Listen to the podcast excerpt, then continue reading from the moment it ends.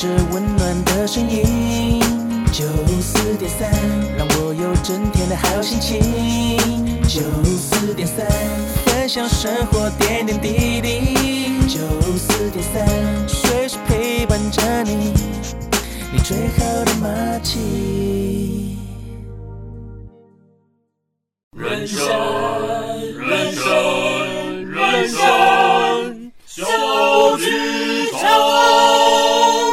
朋友们，在演出开始前，请容我们提醒您：演出中可以用手机、用电脑、用收音机，但请不要拍打、喂食或是转台，拜托。如果您都已经准备好了，请让我们一起走进人生小剧场。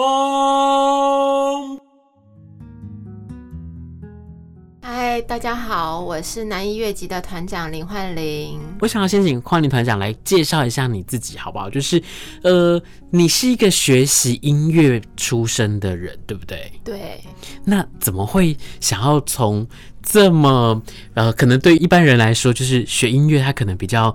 尊贵一点点，比较轻松，比较优雅一点点。诶，为什么？为什么你要让自己这么样的辛苦，然后去把很多的艺术，不管是表演上面，不管是音乐上面、舞蹈上面，或者是其他的多媒体上面，你会把它整合在一起，然后去做这些很辛苦的事情呢？嗯，谢谢汉轩，我就是很忙的幻灵。那为什么会很忙呢？我觉得其实是我可能对于很多没有接触过的东西都很有好奇心吧。所以，呃，我从小其实从国小三年级开始，就是一路都是从音乐班这样子的体制长大的。嗯。那可是可能是水瓶座的那个身体里面的叛逆因子。对，所以我就一直觉得，为什么我从小都只能在老师规定的那个乐谱，然后只能照着拉这个上面的音符？嗯，我就一直觉得，哎，为什么我不能讲我自己要讲的话？是对，然后。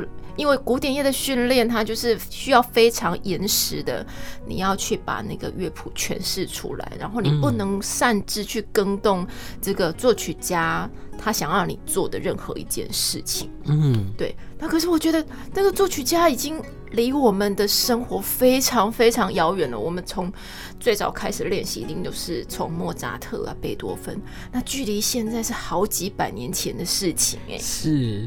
我就觉得，为什么我不能讲一点我现在看到的事情？对，所以我就开始呃想说，那如果我尝试把音乐带到剧场，然后用音乐去讲故事的话，有没有可能可以让这个音乐的表演的可能性可以变得更宽广一点？嗯，所以呃，从大概十年前，对，大概。到今年十二月的时候，我们剧团就满十年了哦。对，在在高雄呢，就是一个小团队满十年呢，大家都还没有听过你是一件很正常的事。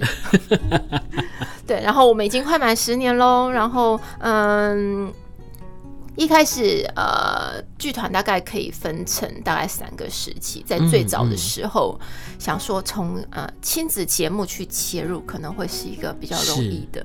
那又同时想把一些古典乐的作品介绍给大家。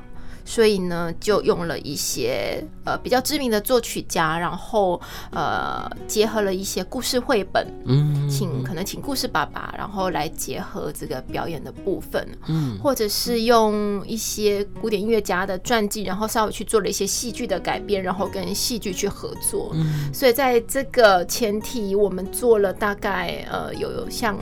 呃，莫扎特说故事，然后贝多芬与神秘兔，还有肖邦转圈圈这样子的一些、嗯、呃亲子的音乐剧场节目。嗯，然后后来到中期的时候，开始有呃邀请了一些当代的作曲家。然后结合一些文本，譬如说像是《红楼旧梦》，因为我自己对一些文学的作品都还蛮有兴趣的，嗯、所以呃，从一些文学作品去发展，然后邀请作曲家来谱写全新的曲目，然后一方面也是希望让这个台湾的作曲家的作品有更多可以不一样的发展的，的呃发表的这样子的一个不一样的方式。所以这是大概中期做了《红楼旧梦》《原乡》《夜河》这样子这一系列的节目。然后后来比较近期的是，呃，我跟荣生创意，就是声音艺术家、科技声音艺术家纪柏豪老师合作的，嗯、开始尝试把一些科技互动的东西融入到这个剧场表演里面来。嗯，然后呃，做了当时魏武营委托创作的一个作品，叫做《工业城市》。嗯嗯。嗯那工业城市这一个节目，我觉得更大的突破是我开始带我进入了跟在地的文化历史以及社会议题更结合的这样子一个创作方式，所以也开始尝试做填调。嗯，对。那一开始当然大概这是三四年前的事情，刚开始做填调就是。你说一个从小只念音乐班长大的人，他怎么知道什么叫做做填调？对，因为 我觉得这个这个领域它其实是不一样的，是它完全是呃比较社会学，然后你比较需要知道怎么去做研究这样子的一个不同的领域。嗯而且，其实刚刚焕灵在讲的时候，讲的好像很轻松，就是我们做了哪一些演出。可是每次在讲到一个演出的时候，我都觉得哇，那背后的那个辛酸血泪也好，或者是那个付出的过程，它真的是很不一样。比如说，我们刚刚讲到一开始，我们要找到一个是把音乐跟故事融合在一起的这个方法。那我们要去找什么故事？我们要去找谁来做这件事情？另外是我们的观众，他能够接受或者他喜欢吗？他喜欢之后，他下一次会不会再来？OK。可是我们在第一个时期过后，我们开始到了第二个时期。可是第二个时期一听起来，我就觉得他的观众的族群是不一样的。那等于是我们刚刚前面做的这些事情，我们必须要再重新的去找到新的观众，找到新的资源。那整个的过程，我觉得一听起来就是一件很不轻松的事。哎、欸，被汉轩这样子讲，好像我是一个那个做做的事情，并不是一个连贯的状态。但其实是我觉得，就是呃，我一直在多方的尝试。那其实最终的一个目标，都是我怎么样用音乐去。变成剧场里的主体，因为其实我们知道，剧场里一直都有音乐的存在，不管是戏剧、音乐剧，或者是各式各样的，对，它是非常重要的。对，音乐一定都是存在，可是它很容易是变成是背景。对，对，它可能一直都是那个制造氛围的那个角色。对，可是你怎么让这个音乐变成主体去说话？嗯，其实一直都在摸索这件事情。嗯就像是我们在做创作的时候，或在做演出的制作的时候，其实我真的很不喜欢把音乐叫做配乐，因为我觉得。他不是配角哎，他是在故事里头。如果在台上只有音乐出现的时候，他应该也是在诉说的这个故事。而且不管是以画面的营造、氛围的营造，其实它是所有的环节必须要加在一起，没有任何一个人是配角的概念。所以刚刚我在讲到说，就是哎，在不同的族群的转换，我就突然想到一件事情是，其实我不是说呃，你把自己在做的事情做前后不连贯，而是我觉得你很聪明，就是呢。前面先让小朋友来，对不对？然后呢，爸爸妈妈带他来之后，而我后面再做我可以让爸爸妈妈很喜欢的东西，然后他们就会哎，自己爸爸妈妈可以来继续看。然后呢，在接下来的下一个时期是小孩子也长大了耶，然后爸爸妈妈也喜欢。我们在不同的时期去接受到不同的东西，你竟然可以把小朋友、大人通通把他拉进来，一起把他扣合在一起，我才觉得那件事情是让我觉得很。讶异，而且会起鸡皮疙瘩，是，哎，其实你不知道你正在做的事情是把他们全部统合在一起，然后让大家一起走进来。呃，我们在讲的比较商业一点，就是说，哇，你真的是一个很厉害的商人，你可以把这些人全部拉进来。可是我觉得，如果在创作上面或在表演上面，我真的觉得让大家小朋友都可以走进剧场，一起去欣赏，不管是音乐，不管是舞蹈，不管是戏剧，我觉得每一个人在欣赏的时候，他一定都会有不同的解读，用不同的角度去看。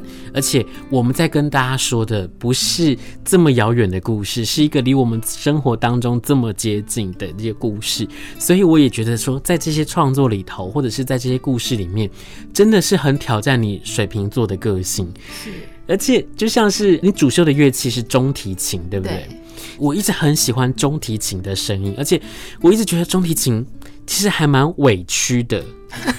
就是你，你想想看哦，小提琴它永远坐在那个乐团的最前面，担任一个主旋律的一个地位。对，那我们再看到另外一边，就会是大提琴。对，然后大提琴的声音一出来之后，你就觉得哇，它是非常的浑厚。对，可是中提琴的声音，它是这么样的特别，它介于小提跟大提的中间，而且它在这个演奏的过程当中，很多人会说中提琴。中提琴是什么？或者是中提琴在哪里？他看到那个琴，他也会说这个是小提琴吧？对，看到乐器就会说那是小提琴。如果没有看到乐器，就会以为它是大提琴。对，听到它的音色的时候，对不对？所以我就想说，哇，这样子的一个学习的背景，然后又学这样子的一个乐器，它真的会很让你很压抑，在你的那个学习的这个过程当中，难怪。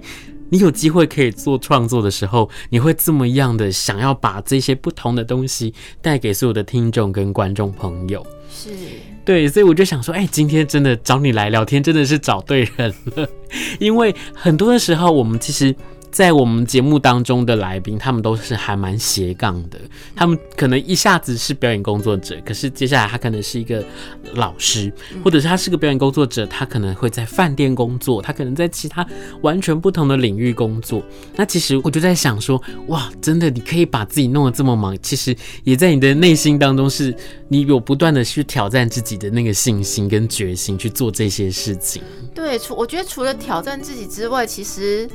呃，从另外一个现实面的角度来讲，就是你其实在，在尤其是在高雄要做剧场相关或者是艺文相关的工作，其实你就是得多方面尝试，嗯、你才有可能可以生存下来。像之前很多朋友跟他们说，我已经在高雄做小剧场做了十年的时间，大家都很不可思议，因为大部分人都像我们这样子一路学音乐上来训练。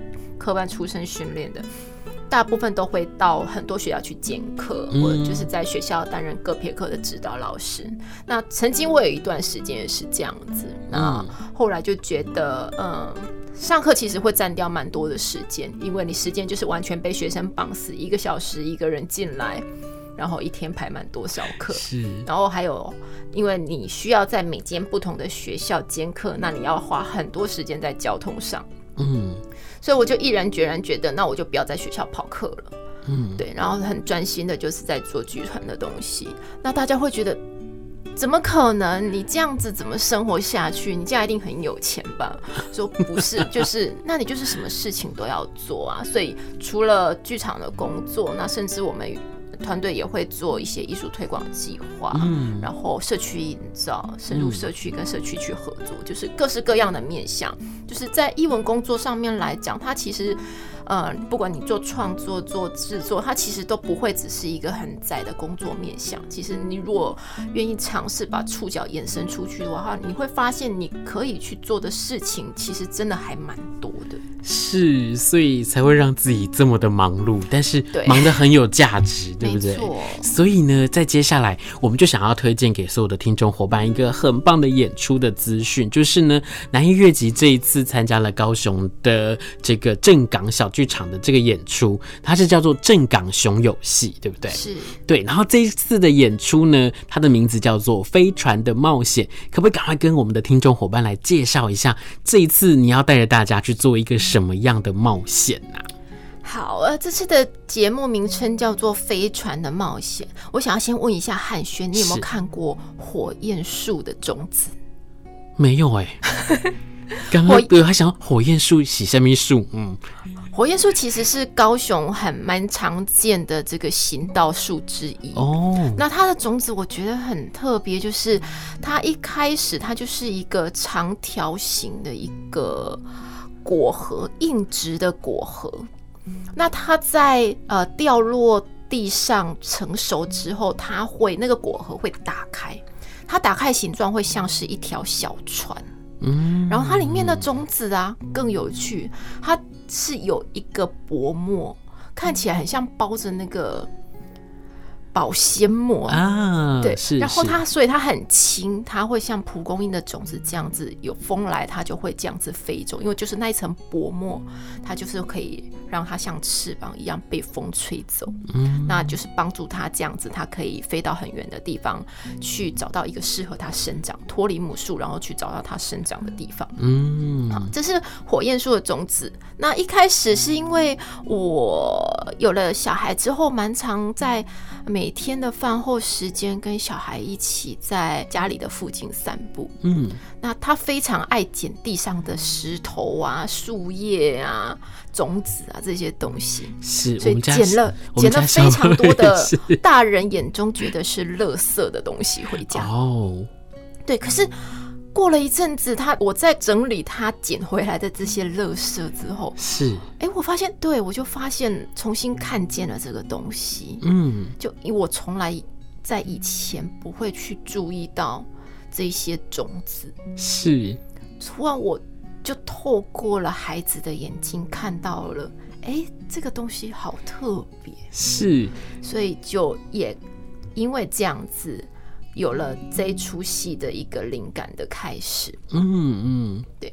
那一方面，其实这个飞船的冒险，其实在讲这个城市里的种子，它怎么样子脱离了木树，然后展开一段他自己的冒险，去找到一个在城市里，你知道城市跟森林不一样，就是森林的话，它不管飞到哪里都有泥土，嗯，所以它很容易就会找到一个它可以生长的地方。可是城市不是，它到处都是柏油路、水泥，是。然后它可能下一秒钟，它可能才刚掉到地上，然后公园的那个清洁人员就来把它扫进黑色垃圾袋了。嗯哼，那他要怎么活下去？要怎么找到他生命延续的可能？嗯，我突然觉得这件事情好像城市里一些比较弱势的生命族群，他们在。怎么样子为自己找到这个生命的出口的感觉很像，嗯嗯，对。那另外一方面就是，呃，他除了在讲这个种子的这个生命的冒险以外，我自己也其实投射了很多我自己作为一个妈妈这个角色，因为我觉得作为妈妈跟以前作为一个小姐的时候是两个完全不同的生命，所以好像我也搭着这个飞船。进到一个完全不一样的世界。嗯，我看着孩子开始慢慢长大，他开始要跟这个种子一样飞出去的时候，我好像也开始展开了另一段冒险。嗯，所以其实在这个节目里面会同时讲这两件事情，所以它不只适合孩子去看，他我想作为妈妈或者是爸爸在看这个节目的时候，应该也都会有很深的共鸣。是因为我刚刚我在一开始的时候，我就想说，我还在想说这棵树这个种子，然后后来呢，我翻开了这个 DM 的背后之后，我看到了之后，我就突然吓了一跳，是因为呢，我在前几天吧，才跟我们家小朋友在公园里面，然后他就在告诉我说这个种子的事情。他把它捡起来，然后他说：“其实里面的这个东西它会飞，然后重点是外面的这个壳，你把它丢到水里面去，它永远会变成船的样子。对，然后在船就会在那个水上，他就把它丢进去给我看，然后我就非常的讶异，我说。”怎么会是这样？我我我之前真的不知道。你看，都是孩子带着我们发现了这些事情。对，然后他就说，因为他今年刚入小学，然后呢，他的老师他们就做了一个就是船，然后还有小精灵坐在船上，就说这是上学的精灵，他们来到了学校，所以他看到了这个东西，他就开始在他的生活领域里面去探索。他也很喜欢东捡西捡，然后就告诉我说这个是什么，那个是什么。我就说你去捡那些垃圾干嘛？可是后来我才发现，其实从刚刚在幻玲在讲的这个过程当中，我开始去想起，哇，曾经有过的那些画面，然后再看到这个种子，我突然想起来，就觉得。真的耶！我们在生活当中的这个城市，它有好多好多的细节，它其实是不被看见的。对，而且其实，在这个棉絮在飘的时候，很多人会说：“哦，这个是很不舒服的感觉，或者是它可能会打喷嚏，它可能会堵住车子的排气，它可能会堵住什么东西。”可是你有想过它会飘到哪里去吗？而且，我觉得这个种子它很有意思的事情是。它的壳跟它的那个种子，它分开之后，一个是往上飞，一个是往水的不同的方向流去。它其实就像是家人的之间的关系，或者是妈妈孩子、爸爸跟孩子的关系。长大了。小孩子还就是会往不同的地方去，你只能够在岸上看，但是你能够担心，你能够去鼓励他，但是你可能没有办法控制他，他会往哪一个方向走。可是我们可以帮助他的是，我们可以透过我们的创作，透过我们的演出，去告诉他们。其实生活当中还有好多好多的世界，好多的事情值得他去探索，而不是只有面前的这一个东西而已。所以我在看到之后，我就觉得哇，真的可以透过了这个故事去反思很多生活当中大大小小不同的细节，真的很推荐我们所有的听众伙伴可以一起来看。那我们演出的时间是在十月的二十四号星期天，那时间是有两场，对不对？有下午的两点半，还有五点半，在博二的正港小剧场。为什么要现在赶快讲？因为想要请大家赶快赶快去买票，赶快去来看。因为呢，这个演出真的很希望大家真的可以走进表演的这个空间里头，然后一起去感受。因为这次的演出不只是音乐非常的强，而且里面还有包含了有舞蹈，然后还包含了很多不同的设计在里头。能不能跟我们的伙伴来介绍一下？就是这次的演出，除了这个故事之外，还有哪一些很值得大家来看一看的特色呢？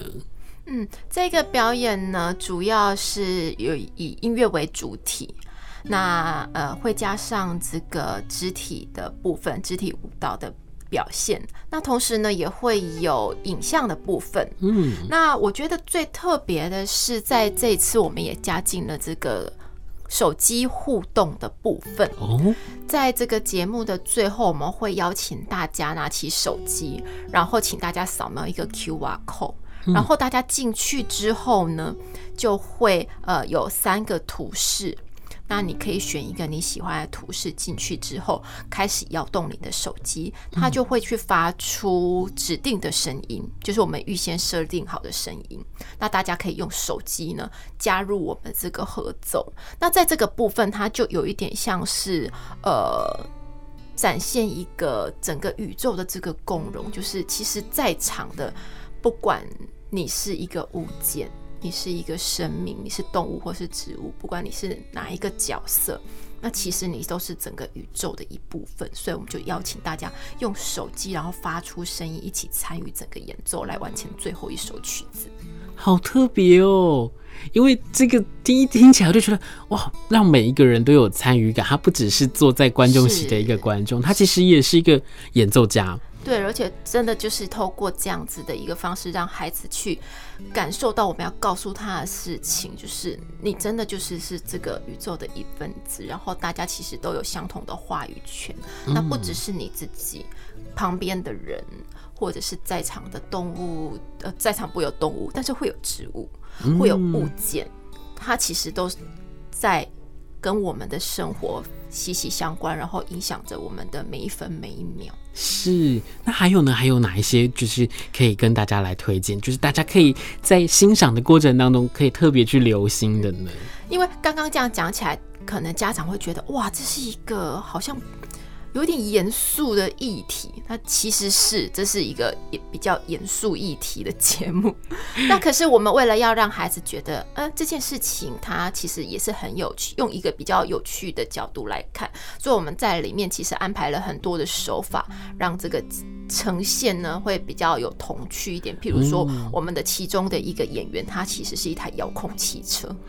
哇！我想在场如果小男孩看到这个遥控汽车出场，应该就会很兴奋，然后对他们会尖叫。没错，然后就可以比较去融入这个我们要讲的事情。那另外呢，我们也会用这个影子的部分去讲一些我们想要表达的事情。嗯，那影子呢，这个元素也通常都是孩子会比较可以吸睛的，就是会让他哎赶快去想要看一下要发生什么事。是是，而且呢，今天就是幻灵团长他。也很贴心的帮我们准备了，就是在这一次的演出当中的音乐，想要来跟大家一起来分享，对不对？是是。那我们现在呢，就来跟所有的听众伙伴先来分享这一段的音乐，让大家一起来感受一下。